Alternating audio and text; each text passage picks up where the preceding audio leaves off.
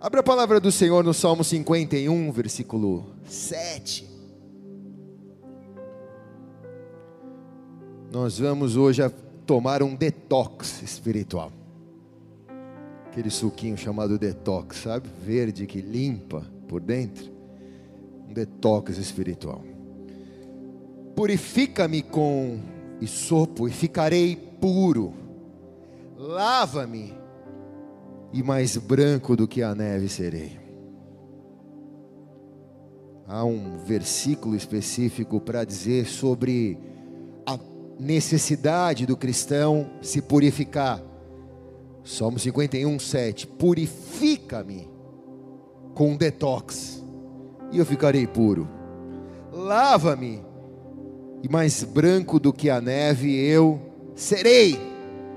Amém? Coloque a mão sobre a palavra. Pai amado e querido, eu quero te agradecer pela tua palavra. Quero pedir que ela salte deste livro e ela se torne vida na nossa vida. Eu me esvazio de mim porque nada tenho a dar e quero compartilhar daquilo que o Senhor me ensinou esses dias atrás. Em nome de Jesus. Quem concorda diz amém? E amém. Se é para ele, vamos fazer direito, vai.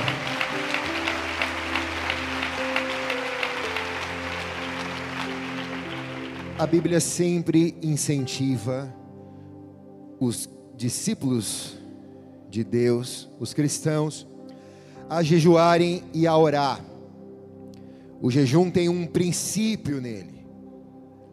O jejum não é para tocar a Deus, mas o jejum é para você mortificar a tua carne. A pastora falou isso, acho que o culto passado. Mortificar a tua carne e enxergar as impurezas que há em nós.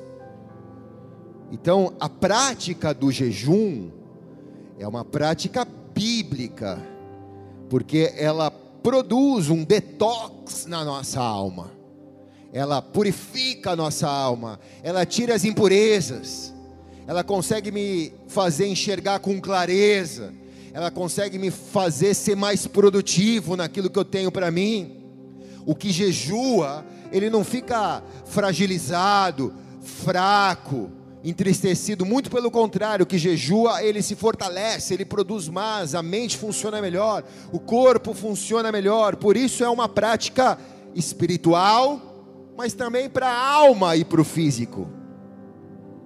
Muitos médicos incentivam o detox como uma forma de você promover um, uma uma desintoxicação do seu corpo, do seu intestino. Aqueles que retêm líquidos promovem a aceleração do metabolismo, o corpo dá um restart, você começa a entender a importância de se alimentar bem. Todo começo do ano eu reservo pelo menos três dias para fazer um jejum particular meu, que é um jejum só de líquido e é um detox também, né? Você come tanto panetone, peru, frango, tanta coisa no final do ano que você fala: caramba, eu preciso dar uma, limpada. Você começa a sentir, você começa a suar, sentir o cheiro do peru, do panetone. O negócio é horrível. Alguém, alguns estão com o panetone ainda aí dentro. Aí. Em nome de Jesus vai sair hoje, irmãos. Ganhei tanto panetone que eu achava que o diabo estava me dando os panetone para me prejudicar. Os irmãos me traziam com tanta alegria, eu falava, meu, o inimigo está usando a vida desse irmão para me dar esse panetone. Já não tinha mais, não tinha mais força para comer. Meu coração já estava me enganando já. Sabe quando você fala, não, não tem problema, é só um panetonezinho.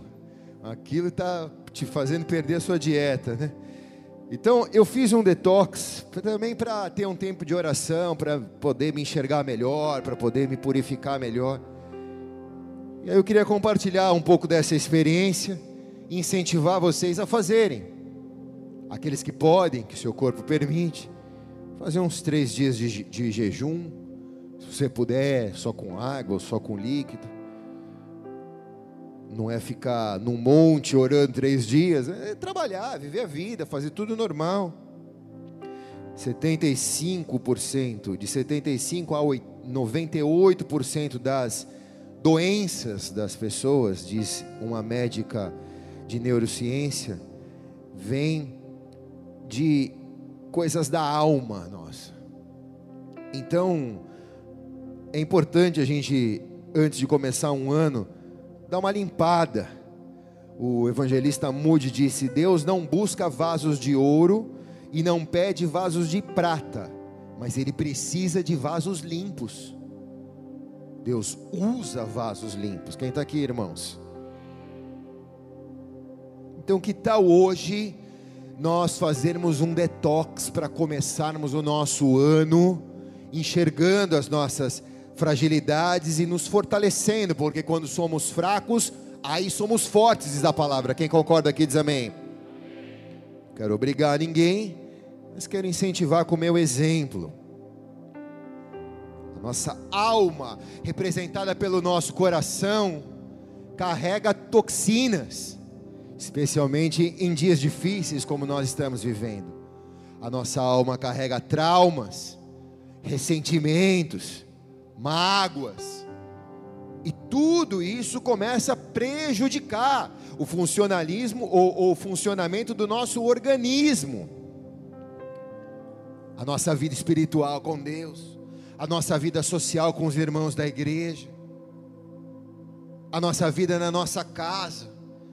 Quando o ambiente está tenso, precisa de um detox na família, porque ali você sente que se você cortar o fio errado, vai explodir a bomba e não vai sobrar ninguém. Está tudo muito tenso. Então precisa de um jejum nessa hora. Essa é a hora que você precisa de um jejum. Quando seus pensamentos começam a te consumir, quando você começa a perceber que você está perdendo o controle, está começando a tomar decisões ou fazer escolhas que não agradam a Deus, você precisa de um detox, você precisa de um jejum, porque o nosso coração, ele não é confiável. O versículo que eu mais prego e mais falo é Jeremias 17, 9, parte A. Enganoso é o coração do homem, mais perverso do que todas as coisas. Ele é enganoso, ele é traiçoeiro. E quando nós nos deixamos levar pelas nossas emoções, que são altamente contamináveis, nós corremos o risco de vagarmos por lugares e não irmos ao lugar certo. O nosso coração, ele nos guia para o nosso senso de justiça, o nosso coração nos guia para autodefesa, ele não nos guia para o lugar correto. Então, é necessário um jejum, porque nós não podemos nos permitir sermos guiados pelas nossas emoções. Se eu sentir algo, eu faço. Se eu não sentir, eu não faço. o seu GPS não pode ser as suas emoções ou o seu coração mas a vontade de Deus. O nosso coração, ele também está fragilizado pelo pecado. Jeremias 17, 9. A sua doença é incurável. Deus está dizendo ao nosso coração: a sua doença é incurável. O diagnóstico do nosso coração é, da nossa alma, quando eu digo coração, é sentimentos, pensamentos e emoções. A nossa alma, ela é fraca, ela é doente, ela é incurável, ela é perversa. A nossa alma, ela é dolorosa. Em qualquer momento, a nossa alma pode ser infectada pelo vírus da fragilidade, da circunstância que nos coloca num lugar frágil. A gente precisa de uma UTI na nossa alma qualquer doença que se aproveite dessa situação, dessa fragilidade nas nossas emoções, pode levar-nos a uma fatalidade.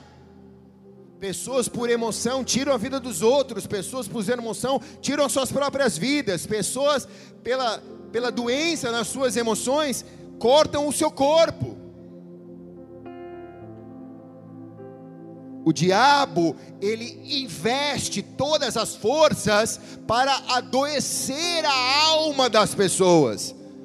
Porque uma pessoa com alma adoecida, o casamento fica adoecido, os negócios ficam adoecidos. É uma pessoa infectada pela fragilidade. Ela não suporta as más notícias, porque ela depende dos, das boas notícias para poder se sentir bem. Então, observe e cuide do seu coração com atenção.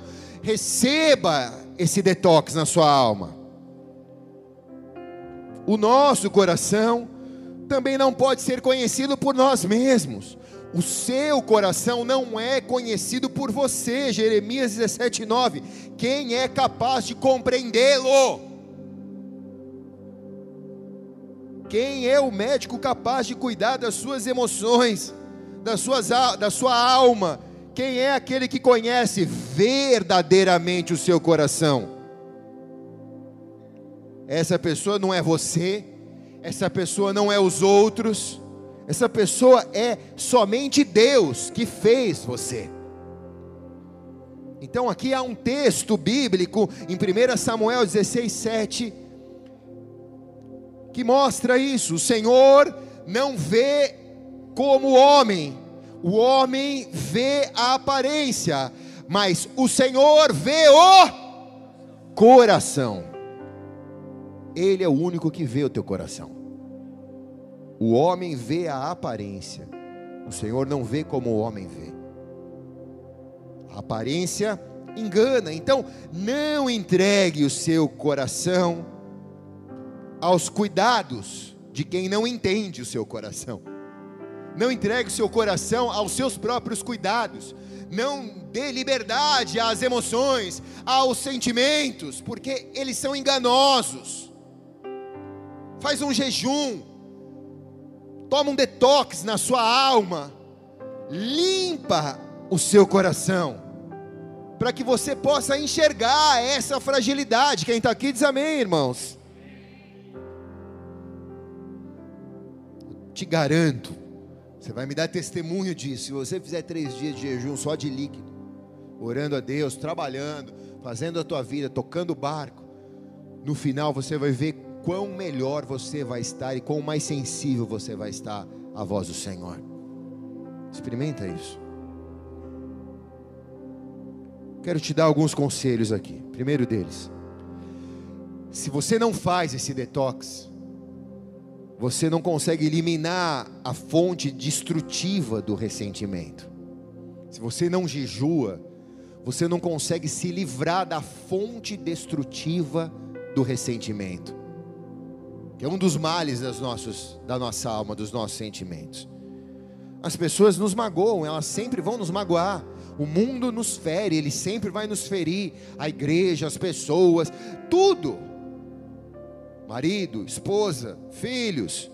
Você sempre vai ter um bom motivo para estar ressentido, mas essa fonte de ressentimento, ela é destrutiva na alma, e o jejum tem poder para, como Hebreus 12, 15 diz, cuide, cuidem, que ninguém se exclua da graça de Deus que nenhuma raiz de amargura brote e cause perturbação, contaminando a muitos. Quem está aqui? Uma pessoa ressentida, ela ressente as outras pessoas, ela se junta com pessoas ressentidas, ela anda com pessoas doentes, ela começa a se relacionar com pessoas que têm o mesmo sentimento, o mesmo ressentimento e o mundo sempre vai providenciar para nós motivos e traumas para nós sermos feridos. Essas épocas de festa, sou pastor de milhares de pessoas. Eu já acompanhei milhares de casos de famílias reunidas e sem ao menos perceber, alguma criança está sendo abusada no quarto por algum familiar. São traumas. Às vezes essa criança cresce e carrega esse ressentimento. Muitos daqui eram essas crianças. carregaram esse ressentimento de num ambiente familiar serem abusados. A fonte desse ressentimento ela é extremamente doentia, maligna. Num jejum você começa a enxergar. E a graça de Deus, quando você diz, Senhor, a tua graça me basta. A graça de Deus vem e cura o coração ressentido. Há mais poder no amor do que na dor. Quem está aqui, irmãos? Por isso Deus é amor. Então o amor sempre vence a dor. Amém? Gostou, seu Luiz?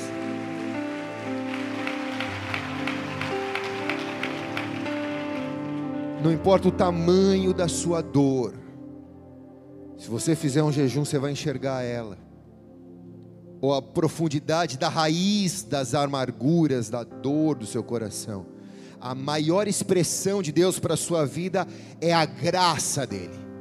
A graça dele vai arrancar toda a dor em nome de Jesus. Não sei qual é a raiz do seu problema, mas muitos que carregam a raiz do seu problema sem querer cortar o mal pela raiz, mas cortar os galhos da raiz. São medidas paliativas, ajudam, dão um alívio momentâneo, mas se você não cortar o mal pela raiz, gosto muito desse texto, dessa, dessa expressão que diz: a amargura é como um câncer que alimenta-se do seu hospedeiro. Aquilo ganha força de novo e cresce e daqui a pouco você se vê de novo tendo que conviver com aquele ressentimento ou com aquela lembrança. Então o melhor é jejuar e cortar pela raiz isso em nome de Jesus. Eu quero profetizar sobre a sua vida que nesse ano nenhum ressentimento do passado vai fazer você tomar decisões erradas fazer escolhas erradas, mas o Senhor vai arrancar o mal pela raiz através da sua atitude de oração e de jejum. Quem recebe diz amém, cara.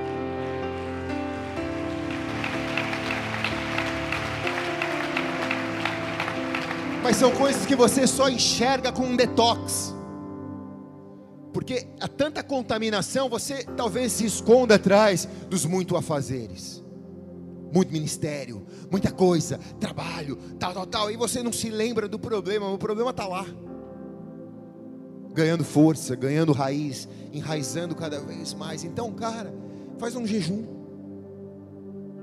faz um detox. Número dois, purifique-se do envenenamento da inveja.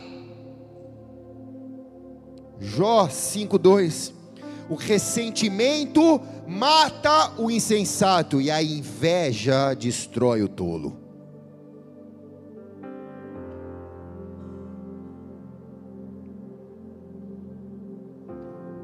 Você quer saber se uma pessoa é realmente o seu amigo? A mais profunda demonstração de amizade não está na capacidade dessa pessoa chorar com os que sofrem, mas está em sorrir com os que vencem. Chorar com os que choram, todo mundo chora. Mas e se alegrar com a vitória? Só os seus amigos se alegram com a sua vitória verdadeiramente. Quem está aqui, irmãos?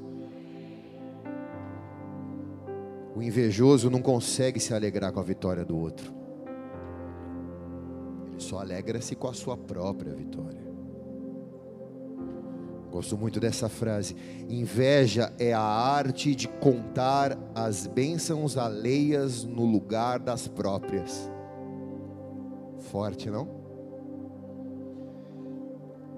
A inveja sempre foca no outro e leva o invejoso nunca a aproveitar o que é seu. A inveja, a palavra inveja vem do francês antigo que significa envie, onde o sentido literal seria olhar com maldade ou ressentimento, com a inveja, dois sentimentos caminham juntos: a cobiça e a insatisfação. Cuidado com isso. A inveja pode desabrochar em ciúmes, quando nós achamos que nós somos mais merecedores do que aqueles que detêm um objeto de desejo nosso. Com isso a nossa alma vai se poluindo, sementes de descontentamento vão entrando, e aí começa a florescer dentro da gente a luxúria, a avareza, a ganância, tudo por causa de uma alma que precisa de um detox. Quem está aqui diz amém, irmãos?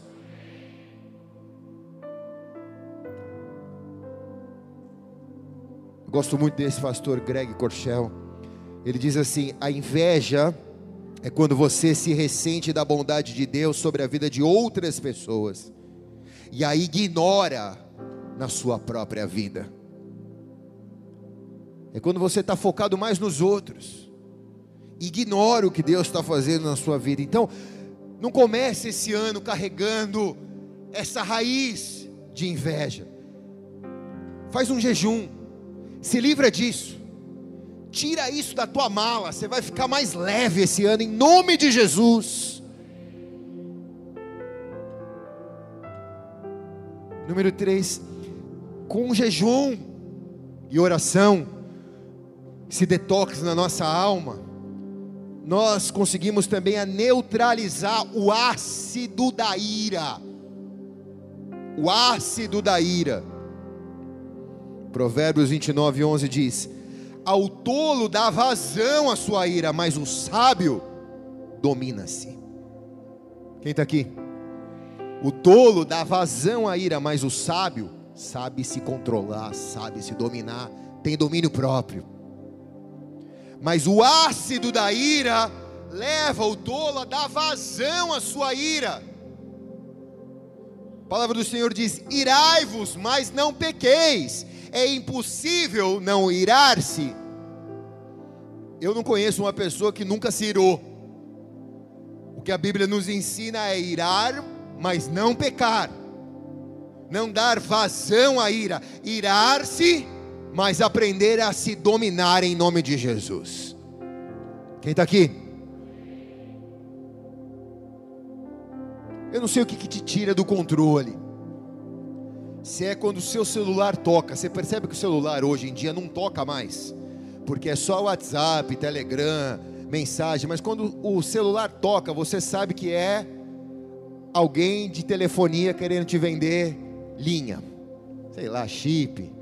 É um negócio incrível, né? Tira, tira o controle. Quem aqui nunca desligou o telefone na cara?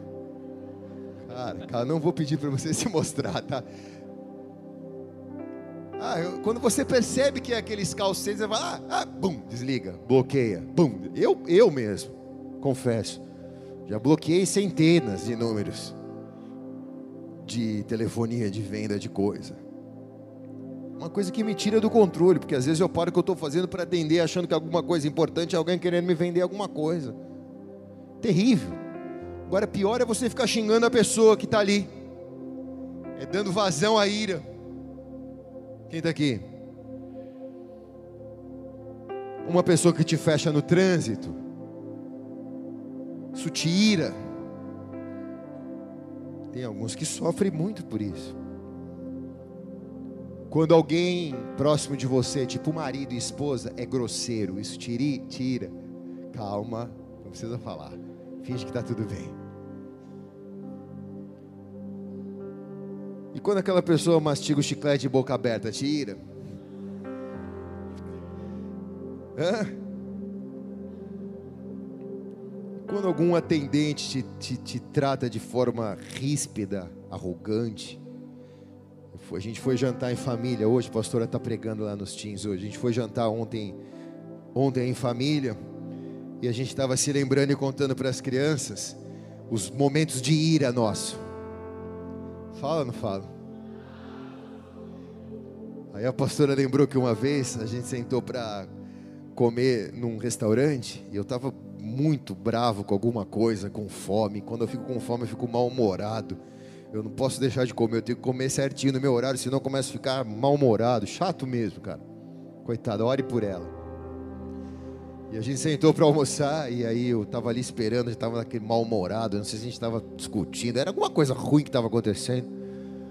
A gente fez os pedidos das bebidas, o cara chegou, era tipo um, eu tinha pedido um suco de abacaxi com hortelã. Aí o cara chegou e falou: Ó, oh, tá aqui a sua água, senhora, e tá aqui a sua batida de abacaxi com hortelã com muita vodka, senhor. Sheila falou: hum, Eu comecei já a interceder, ela contando para as crianças. Foi, eu, vi, eu vi o leão virando e falando: Meu, vai virar um escândalo isso daqui. Eu virei com todo respeito, controlando a minha ira, tendo domínio próprio, disse: Amigo, você está entregando isso na mesa errada. Não foi o que eu pedi. Aí o cara vira para mim e diz: Estou brincando, Senhor.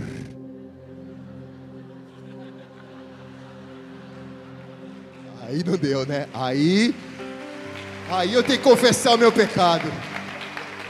Aí eu virei para ele e falei: Não vim para brincar, vim para comer. Ninguém é de ferro aqui, meu. Quem nunca se irou? Quem está aqui, irmãos?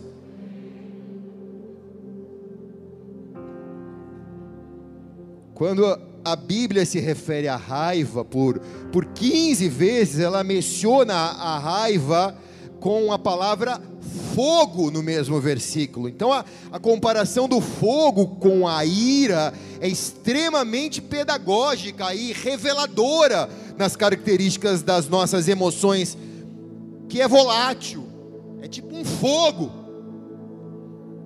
Fogo é uma dádiva capaz de sustentar a vida, mas quando isso é controlado, contido, administrado, pode aquecer uma pessoa. Mas quando um fogo não é contido, controlado, administrado, ele, ele faz com que a casa pegue fogo. Você pode cozinhar com fogo controlado, mas um fogo descontrolado incendeia a casa toda. Você pode ter a luz de uma vela, o fogo de uma vela controlando, trazendo luz, mas um fogo descontrolado traz curto-circuito em todo o sistema. Então o fogo da raiva, ele é assim, se ele é controlado pelo domínio próprio, como a palavra diz, o sábio domina-se, ele é um fogo construtivo. Mas se dá vazão, como o tolo dá, ele é um fogo destrutivo. Então, quando a nossa ira está fora do controle, nós somos capazes de machucarmos as pessoas que nós mais amamos. Quem está aqui, irmãos? Você fala, como eu fui capaz de machucar a pessoa que eu mais amo? Porque é um fogo incontrolável. Você é capaz de tomar atitudes que você fala, cara, eu nunca pensei que eu ia poder fazer isso com alguém. Nós ferimos as pessoas que estão ao nosso redor, ferimos as pessoas que estão à nossa volta, é um fogo descontrolado. A ira, ela é um, um, um ácido capaz de fazer mais mal ao recipiente que está depositado do que qualquer coisa sobre qual seja desejado. Então, ela faz tão mal aquele que deu vazão a ela. A pessoa que se ira se sente tão mal quanto aquele que foi ferido. Quando se trata de ensinar sobre a ira, a Bíblia fala em Tiago 1, capítulo 19: Meus amados irmãos, tenham isso em mente, sejam todos prontos para ouvir e tardio para falar e tardio para irar-se, pois a ira do homem não produz a justiça de Deus. Quem está aqui, irmãos? Você precisa jejuar três dias para se livrar de toda a ira, porque a ira não produz a justiça de Deus. Então, Tiago é claro: estejam prontos para ouvir, tardios para falar e tenham a atitude de dominar a ira. Então, assim, é três ensinamentos básicos aqui. Primeiro deles, ouça mais. Eu sempre digo isso para os meus filhos. Você tem quantas bocas? Eles falam uma. Quantos ouvidos? Dois. É para ouvir mais, falar menos. Estratégias. Então, ouça mais. Quando nós ouvimos mais, nós aprendemos a controlar o nosso sentido, as nossas emoções. Dessa forma, nós conseguimos abafar a chama da ira. Você sabe que a ira sempre vai existir. Irai-vos, mas não pequeis. Mas quando você ouve mais e fala menos, você abafa a chama da ira. O segundo conselho que Tiago dá é: fale menos. As irmãs, repitam comigo, fale menos. Só as irmãs, tá? Fale menos. Calma. Você vai ter a vida inteira para falar tudo. Mas no momento da ira, fala menos. Porque quem fala muito no momento da ira, perde o controle da língua. E a Bíblia diz que a boca fala do que o coração está cheio. Então, lembra que a ira é, é uma chama, é um fogo. Então, quando você dá vazão à ira, o fogo consome o teu coração e a boca fala do que o coração está cheio. E aí sai labareda de fogo para tudo quanto que é lado. Quando nós somos dominados pela nossa língua, a ira já tem o controle de tudo. Então, para que você possa desligar o controle, ter a chave padrão desse sentimento incontrolável, é necessário que a sua língua seja controlada. Seja discreto, fale menos. Quem está aqui, irmãos?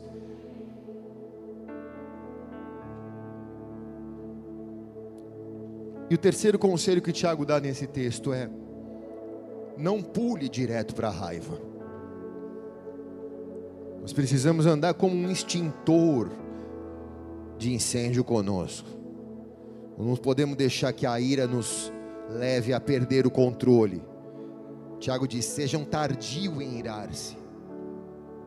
Não deixa a ira te levar rápido, te promover para raiva rápido.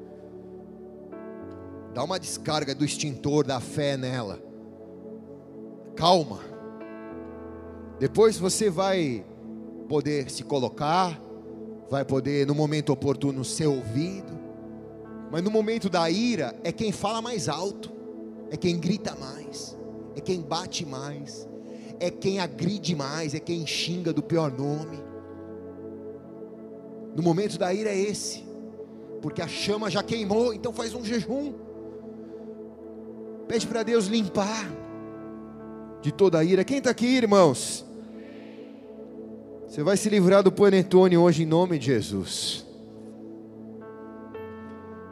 O jejum também é um detox na alma, para livrarmos da contaminação do medo.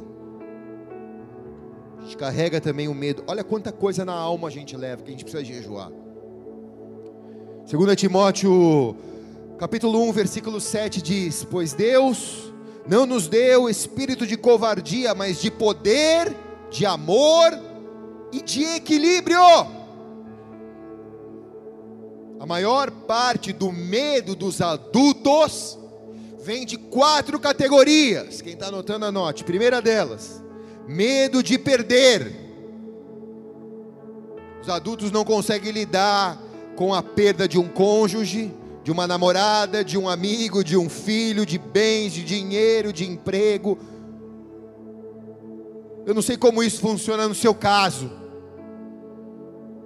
Não sei do que você tem medo de perder. Ou o que você mais teme em perder agora. Então, você precisa se livrar desse medo. Porque Deus não te deu espírito de medo, mas de poder, amor e equilíbrio.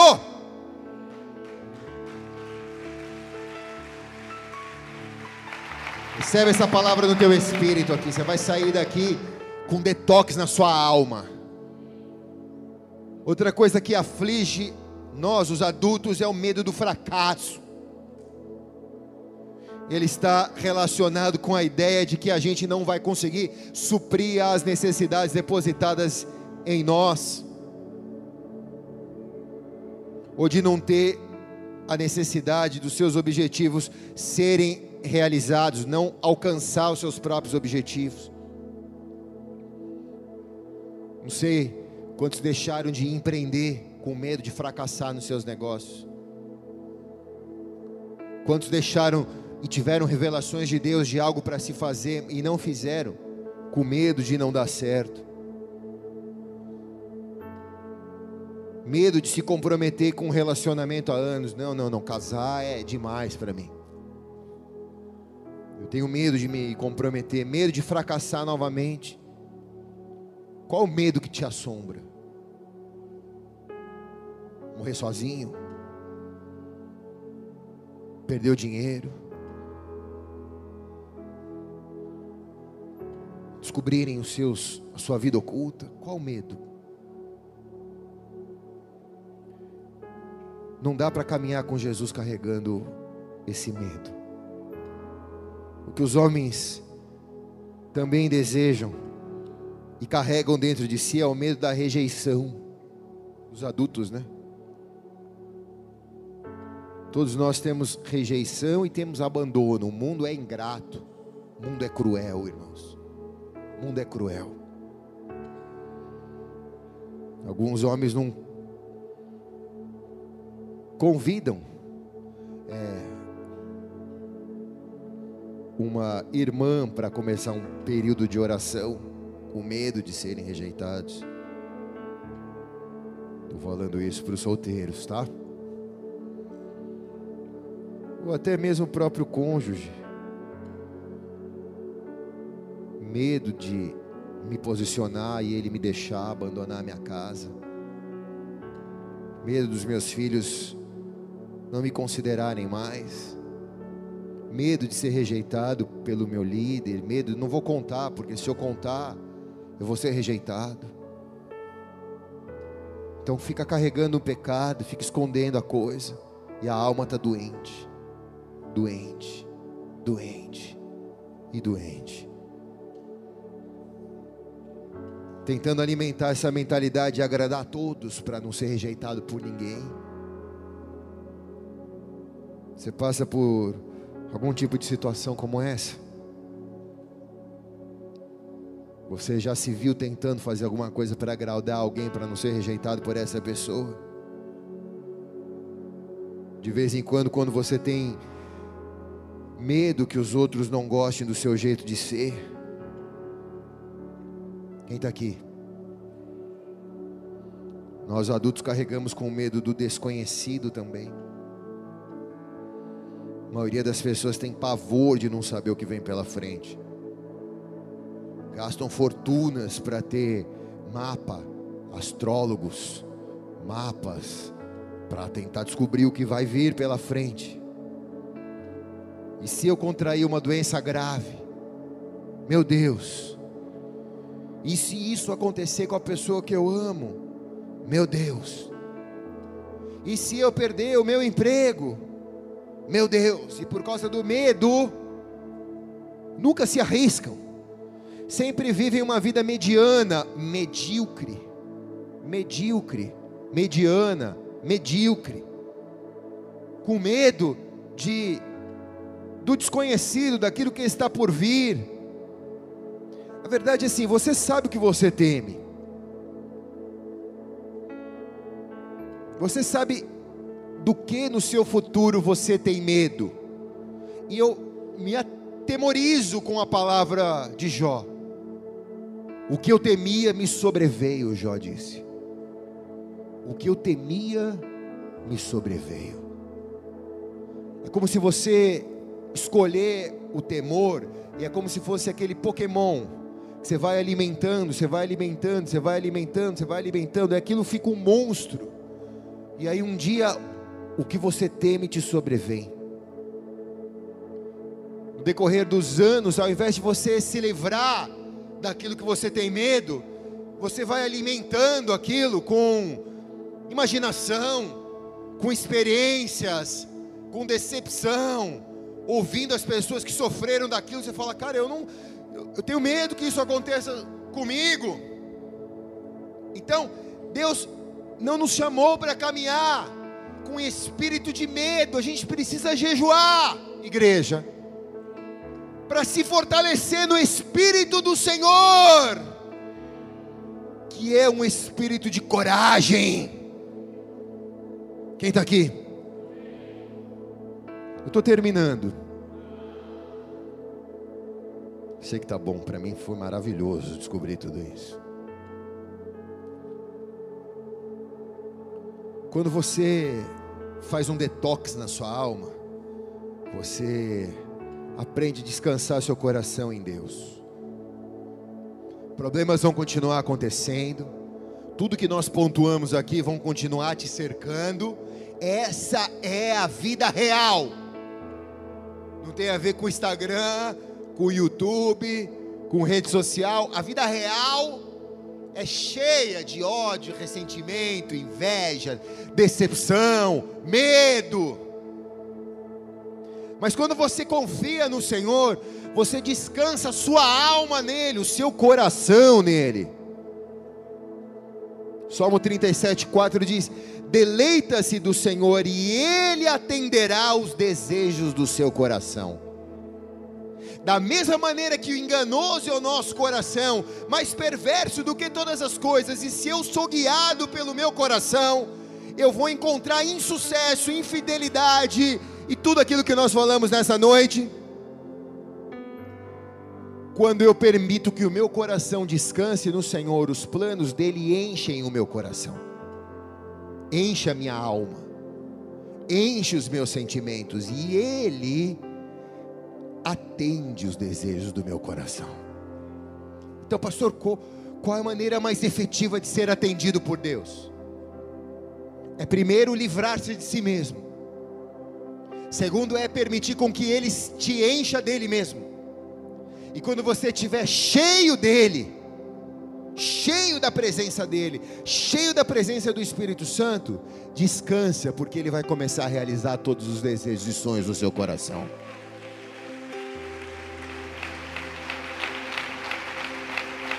Mas por que, que Deus não me atendeu ainda? Porque como Deus vai encher?